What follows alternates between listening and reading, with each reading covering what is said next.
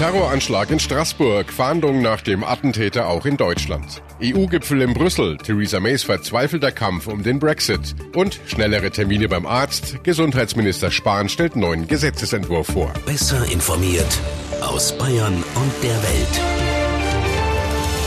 Antenne Bayern, The Break. Willkommen zum Nachrichtenpodcast von Antenne Bayern. The Break ist die Auszeit für mehr Hintergründe, mehr Aussagen und Wahrheiten zu den wichtigsten Themen des Tages. Es ist Donnerstag, der 13. Dezember 2018. Redaktionsschluss für diese Folge war 17 Uhr. Ich bin Antenne Bayern Chefredakteur Ralf Zinno.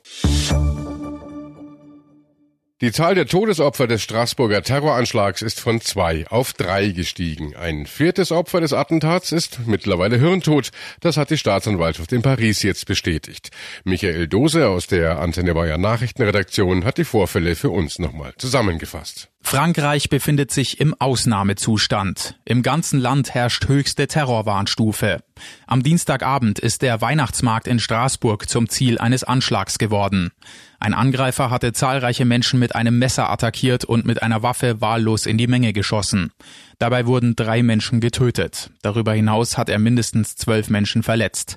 Nach dem mutmaßlichen Attentäter Sherif Shekat wird immer noch gefahndet. In Deutschland ermittelt inzwischen auch die Bundesanwaltschaft. Für uns vor Ort in Frankreich ist Antenne Bayern Korrespondentin Dorothea Finkbeiner. Doro, das ist doch eigentlich kaum zu verstehen. Man kennt den mutmaßlichen Täter, seinen Namen, sein Gesicht, sein Umfeld und dennoch bleibt er verschwunden. Ja, was soll ich sagen? Hier in Frankreich fragen sich natürlich auch alle, wann diese fast tausend Polizisten ihn endlich finden. Denn es ist ja nicht auszuschließen, dass er jetzt, wo er kaum noch was zu verlieren hat, weiter mordet. Vermutlich ist er ja auch nach wie vor bewaffnet. Aber es ist anscheinend wirklich so, das berichten gerade mehrere Medien hier, dass die Polizei ihm noch am Abend des Anschlags bis in den Stadtteil ein Stück äh, außerhalb Straßburgs folgen konnte.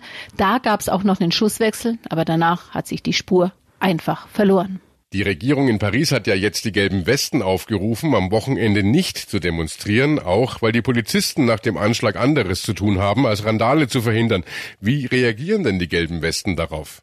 Total unterschiedlich. Es gibt welche, die sagen, klar, im Moment ist wirklich nicht der Zeitpunkt für Demos, die dann wieder in Randale enden. Die Polizisten werden im Moment wirklich woanders gebraucht. Es gibt aber auch Leute, die erklären, der Anschlag war traurig. Ja, wir protestieren aber trotzdem weiter. Und es gibt, ob man es glaubt oder nicht, auch so einige, die gerade in sozialen Netzwerken verbreitet haben, dass hinter dem Attentat ohnehin eigentlich die Regierung Macron steht, die das Ganze inszeniert hat, nur um den Grund zu haben, den gelben Westen das Demonstrieren zu verbieten. Also ob es am Samstag in Paris wieder Chaos gibt, kann man schlicht noch nicht sagen. Die Spur des Attentäters führt ja auch nach Deutschland. Möglicherweise ist Checkert hierher gekommen. Arne Beckmann aus der Antenne Bayern Nachrichtenredaktion. Was unternimmt die Polizei denn hier bei uns? Ja, also die Bundespolizei, die ist da im Grenzgebiet gerade im Einsatz, insbesondere in der Grenzstadt Kehl, aber auch in dem angrenzenden Umland. Da werden gerade sämtliche Grenzübergänge genauestens kontrolliert, also nicht nur die Straßen, sondern da gibt's auch eine Fußgängerbrücke über den Rhein, dann fahren da Züge, die werden auch kontrolliert und eben auch die Straßenbahnen. Und dazu sind da auch Spezialkräfte vor Ort. Und dann hat sich inzwischen auch die Bundesanwaltschaft eingeschaltet, wegen der besonderen Bedeutung des Falls. Die ermittelt gegen Schikat wegen Mordes, versuchten Mordes und wegen gefährlicher Körperverletzung. Federführend bei den Ermittlungen sind aber nach wie vor die französischen Behörden. Ein Fahndungsfoto samt Täterbeschreibung und alle aktuellen Infos zum Fall gibt's auch nochmal zum Nachlesen auf antenne.de. In Brüssel haben sich heute die EU-Staats- und Regierungschefs zum EU-Gipfel getroffen. Heute und morgen wird getagt. Im Mittelpunkt steht das aktuelle Sorgenkind Europas, der Brexit. Nach der dramatischen Zuspitzung in London zerbrechen sich Kanzlerin Angela Merkel und ihre EU-Kollegen erneut den Kopf, wie die Trennung von Großbritannien einigermaßen glimpflich vonstatten gehen kann. Premierministerin Theresa May steht momentan allein auf verlorenem Posten im britischen Parlament in London. Das Misstrauensvotum hat sie zwar mit Ach und Krach Krach überstanden. Eine Mehrheit für den mit der EU ausgehandelten Brexit-Vertrag scheint aber nach wie vor aussichtslos. Deshalb bereitet sich jetzt auch die Bundesregierung auf einen sogenannten harten Brexit vor. Aber was bedeutet so ein harter Brexit für uns? Aus unserem Berliner Hauptstadtstudio berichtet Santene Bayern Reporter Jörg Ratsch. Jörg, man hört ja immer wieder harter Brexit. Was wäre denn der Unterschied zu einem weichen Brexit? Ja, also ein weicher Brexit, das wäre quasi eine Scheidung mit Scheidungsvertrag. Und um diesen Vertrag geht's ja im Moment, um den Brexit-Vertrag. Damit würde man vereinbaren, dass äh, beide Seiten in den nächsten Jahren alles schön in Ruhe ausverhandeln und mit Übergangsfristen versehen, was getrennt werden muss, damit diese Trennung beiden Seiten so wenig wie möglich wehtut. Also wie man das in Zukunft machen soll mit Zöllen auf Waren, Dienstleistungen, Güter zum Beispiel. Genau, und es geht um noch viel mehr. Das geht los mit Verbraucherrechten bis hin zu Fragen, welche Regeln sollen mal gelten für Briten in der EU und für EU-Bürger in Großbritannien. Rentenansprüche, BAföG, Arbeitsrecht, Behandlungen, wenn man zum Arzt muss, Reiserecht, Fluggastrechte, Umweltstandards.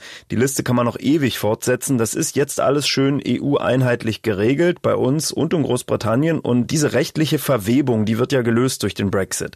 Entweder auf einen Schlag, harter Brexit, oder eben sanft mit Vertrag und Übergangsfrist. Fristen.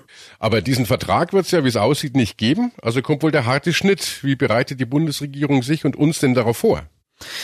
Ja, die Regierung hat schon so ein paar Dinge beschlossen, zum Beispiel, dass Deutsche und Briten, die im jeweils anderen Land leben, dass die weiterhin erstmal Krankenpflege, Arbeitslosen, Renten und Unfall versichert bleiben, dass sich erstmal also nichts ändert. Auch Rentner, die in Großbritannien leben und Rente aus Deutschland kriegen, die sollen die weiter bekommen erstmal, egal was passiert.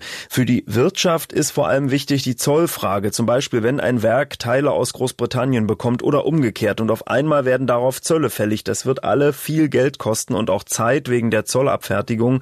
Deswegen stellt die Bundesregierung schon jetzt mehr Zollbeamte ein. Der Brexit überschattet jetzt natürlich den EU-Gipfel in Brüssel. May sagt heute selbst, sie will in Brüssel rechtliche und politische Rückversicherungen erreichen, mit denen sie die Kritiker in London überzeugen kann. Mein Schwerpunkt ist jetzt sicherzustellen, dass wir die nötigen Zusicherungen bekommen, um diesen Deal abzuschließen. Denn ich glaube fest daran, dass das sowohl für das Vereinigte Königreich als auch für die EU am besten ist. Aber ich sehe auch die Bedenken im Unterhaus und deshalb rede ich heute noch einmal mit meinen Kollegen. Ich erwarte keinen Durchbruch, aber ich hoffe, dass wir so schnell wie möglich anfangen können, an den nötigen Sicherheiten zu arbeiten. Für uns vor Ort in Brüssel ist Antenne Bayern-Korrespondentin Sarah Gazadeh. Sarah, werden die anderen EU-Staats- und Regierungschefs May diese Rückversicherungen denn geben? Also laut EU-Ratschef Tusk werden Mays noch EU-Kollegen sie heute hier in Brüssel nochmal anhören und sich dann ohne die britische Premierministerin beraten, um dann eben am Ende des Tages eine schriftliche Erklärung abzugeben. Das wären dann Schlussfolgerungen des Gipfels und solche Gipfelbeschlüsse, die sind für die EU immer verbindlich. Und ich denke, dass May auch so etwas äh, meint mit rechtlichen und politischen Rückversicherungen. Denn mit viel mehr kann sie von der EU-Seite aus nicht rechnen. Die hat ja immer wieder deutlich gemacht, wir stellen gerne nochmal das eine oder andere klar, das ausgehandelte Brexit Brexit-Abkommen an sich. Das fassen wir aber nicht nochmal an, also nachverhandelt wird nicht. Genau das fordern ja aber unter anderem die Brexit-Hardliner. Wie realistisch ist es, dass ihnen, wenn auch verbindliche Rückversicherungen reichen? Tja, nach allem, was aus London bisher zu hören ist, scheint das eher unwahrscheinlich. Aber auf der anderen Seite könnte der Zeitdruck ja auch dafür sorgen, dass der eine oder andere sich doch damit zufrieden gibt. Der Hauptgrund, warum viele der britischen Abgeordneten das Brexit-Abkommen nicht absegnen wollen, ist eine Notfallregel darin, der sogenannte Backstop.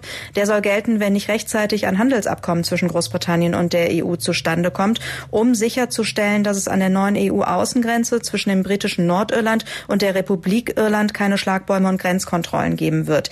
Die Befürchtung ist nämlich, dass dort ansonsten der alte Bürgerkrieg wieder aufleben könnte. Die Sorge der Kritiker ist ja auf Dauer an die EU gebunden zu bleiben und dadurch zum Beispiel nicht frei zu sein für Handelsabkommen mit anderen Ländern. Was könnte die EU jetzt genau in ihrer Erklärung einbauen, um diese Sorge zu nehmen? Also die EU-Seite könnte zum Beispiel schriftlich erklären, auch die verbleibenden EU-Staaten werden alles dafür tun, dass man sich auf ein Handelsabkommen einigt und es eben nicht zum Backstop kommt. Man könnte auch erklären, dass wenn diese Notfalllösung doch zum Zug kommt, auch die EU nicht vorhat, Großbritannien auf ewig an sich zu binden. Ähm, ja, solche, ich nenne es mal Versprechen, wären denkbar.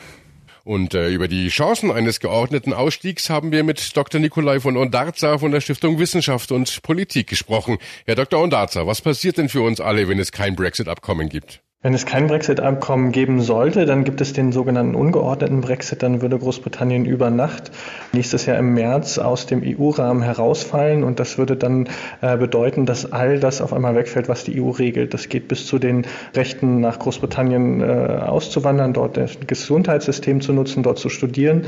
Aber es betrifft eben auch alle, die Handel mit Großbritannien treiben. Und selbst ist es unsicher, ob Flugzeuge, also britische Fluglinien, weiterhin in den europäischen Luftraum einfliegen können. Also dann ist wirklich alles in Frage gestellt, was uns mit den Briten verbindet. Und dann müssten alle EU-Länder diese Punkte mit Großbritannien einzeln verhandeln? Das ist noch unklar. Dann werden sich die Länder der EU natürlich koordinieren. Ähm, was klar ist, dass äh, die EU 27 bisher sagen, dass es, wenn es kein Austrittsabkommen gibt, es nicht dann sofort ein Ersatzabkommen geben wird, sondern man erstmal versuchen wird, unilateral die schlimmsten Folgen ähm, aufzuhalten, zum Beispiel für europäische Unternehmen. Aber irgendwann wird man sich mit einem großen Nachbar wie Großbritannien natürlich wieder am Tisch setzen müssen und nach für nach regeln, was im Flugverkehr, bei der Landwirtschaft, bei Medizin passiert, mit dem man bisher in den Briten über die Europäische Union zusammenarbeitet. Gibt es aus Ihrer Sicht für den Brexit denn noch Verhandlungsspielraum? Auf europäischer Seite gibt es relativ wenig Verhandlungsspielraum. Die EU 27 haben gesagt, dass das Abkommen, so wie es jetzt von Ihnen mit, dem, mit der britischen Regierung vereinbart ist, steht und nicht nochmal neu aufgemacht äh, werden soll. Das Einzige, was Sie Großbritannien anbieten, ist, dass einige Dinge nochmal klargestellt und spezifiziert werden. Und das betrifft vor allen Dingen den hochumstrittenen Backstop, diese Notfalllösung für Nordirland, mit der die Grenze auf jeden Fall offen gehalten werden soll. Und da sieht es danach aus, als werden die Europäer nochmal bestätigen, dass das wirklich nur eine Notfalllösung ist und sie mit den Briten alles daran setzen werden, eine andere Lösung zu finden, wie diese Grenze offen gehalten werden kann. Ich bin aber zweifelhaft, dass das ausreicht, um das Ruder im britischen Parlament, was ja wirklich blockiert ist, nochmal herumzureißen. Und äh, wie groß sehen Sie denn überhaupt die Chance, dass es doch noch einen Brexit-Deal gibt? Durch die Blockade in London muss man eigentlich sagen, dass mittlerweile wieder alle Optionen auf dem Tisch sind. Ähm, Mays Deal, das bisherige Abkommen, hat wahrscheinlich die schlechtesten Chancen mittlerweile, weil die Ablehnung im britischen Parlament so groß ist. Daher gibt es am ehesten noch die Alternativen, dass es entweder zu einem ungeordneten Brexit kommt oder weil das Parlament blockiert ist, man die Frage nochmal ans Volk zurückgibt, entweder in Form von Neuwahlen oder eben einem zweiten Referendum. Denn mittlerweile sagen viele, selbst bei der konservativen Partei, wenn es keine Mehrheit für irgendeine Form des Brexit gibt, dann müssen wir die Frage zurück an die Bevölkerung geben, die dann entscheidet, ob wir ohne Deal, mit dem bisherigen Deal oder sogar äh, gar nicht aus der EU austreten. Und was müsste für ein solches zweites Referendum jetzt passieren? Das ist schwer zu sagen. Ein solches zweites Referendum ist sehr schwer zu organisieren. Es bräuchte mindestens nach britischem Gesetzgebung 22 Wochen.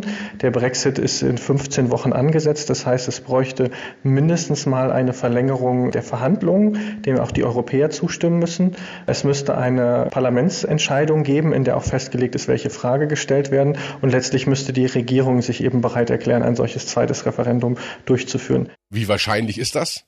Bisher lehnt das die Regierung ab, aber bei Gesprächen in London hat man das Gefühl, dass eben weil die Lage im Parlament so blockiert ist, das Referendum an Wahrscheinlichkeit äh, gewinnt, als einzigen vielleicht den besten der schlechten Auswege aus dieser vertrackten Lage.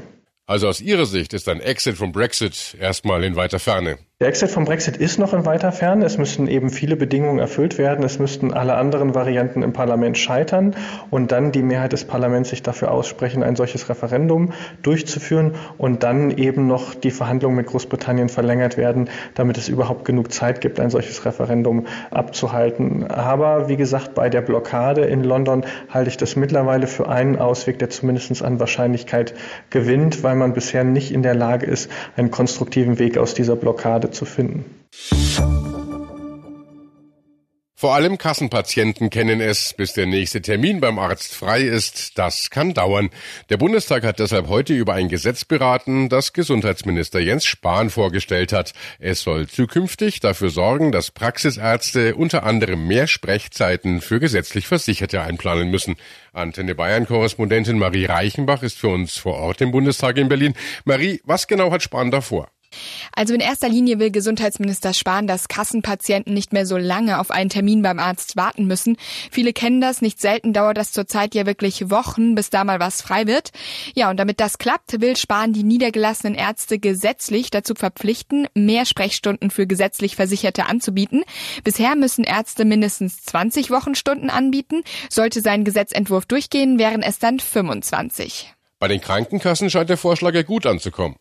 Das stimmt. Die Krankenkassen haben ja aber auch ein Interesse daran, dass ihre Kunden schnell versorgt werden können und dann auf lange Sicht auch gesünder sind.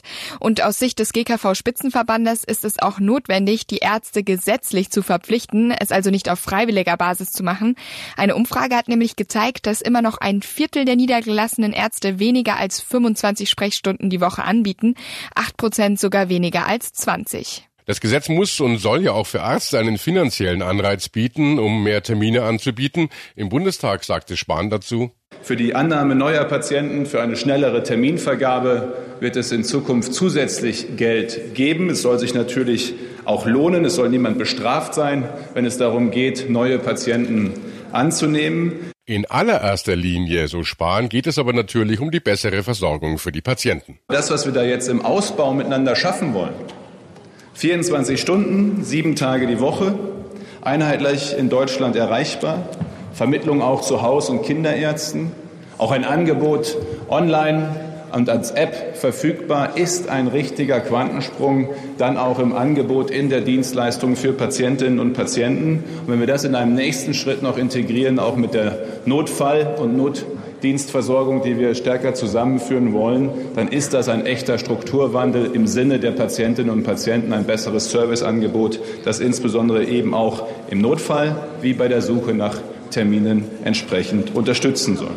Außerdem soll die sogenannte Terminservicestelle mit der Nummer 11617 ausgebaut werden. Schnell Termine bei Spezialisten zu bekommen, ist ja schon länger ein verbreitetes Problem. Die Terminservicestellen sollen eigentlich schon länger Abhilfe schaffen. Die Hotline kennen allerdings immer noch viel zu wenige. Dabei können sie die Wartezeit deutlich verringern. Julia Wendel aus der Antenne Bayern Nachrichtenredaktion. Also jedes Bundesland, auch Bayern, muss seit 2016 so eine Terminservicestelle haben. Die hilft Patienten dabei, so schnell wie möglich einen Termin bei einem Facharzt oder einem Psychotherapeuten zu finden und zu vereinbaren. Es ist hier vorgeschrieben, dass Patienten, die gesetzlich versichert sind, innerhalb von einer Woche einen Facharzttermin bekommen. Der muss natürlich in zumutbarer Nähe des jeweiligen Wohnorts liegen. Die Wartezeit auf einen Termin darf dabei vier Wochen auf keinen Fall überschreiten. Es gibt dabei aber zum Beispiel keinen Anspruch auf einen bestimmten Arzt oder einen bestimmten Wunschtermin. Bevor man bei dieser Terminservicestelle anruft, braucht man aber trotzdem eine Überweisung, wie ja sonst auch bei der Terminvereinbarung mit einem Facharzt. Mhm, ganz genau. Und dabei ist es ganz besonders wichtig, dass die Überweisung den Hinweis auf einen nicht verschiebbaren Termin enthält. Das muss der Arzt dann in einem Zusatzfeld ausfüllen, mit einem T als Vermerk. Fragt am besten direkt euren Hausarzt bei der Ausstellung der Überweisung danach. Und äh, kann man schon sagen, wie erfolgreich diese Terminservicestellen sind? Naja, ziemlich erfolgreich. Laut der Kassenärztlichen Vereinigung Bayerns konnten in den letzten Jahren alle Anfragen an das Servicetelefon vermittelt werden. Jeder Patient hat innerhalb von vier Wochen einen Termin beim Facharzt bekommen, wenn er angerufen und den T-Vermerk auf der Überweisung hatte. Die Nummern und die Infos zu den Terminservicestellen haben wir auch nochmal online zusammengefasst auf antenne.de. Das war The Break, der Nachrichtenpodcast von Antenne Bayern an diesem Donnerstag, den 13. Dezember 2018. Ich bin Chefredakteur Ralf Zinnow. Antenne Bayern. Besser informiert. Jeden Tag. Zu jeder vollen Stunde auf Antenne Bayern.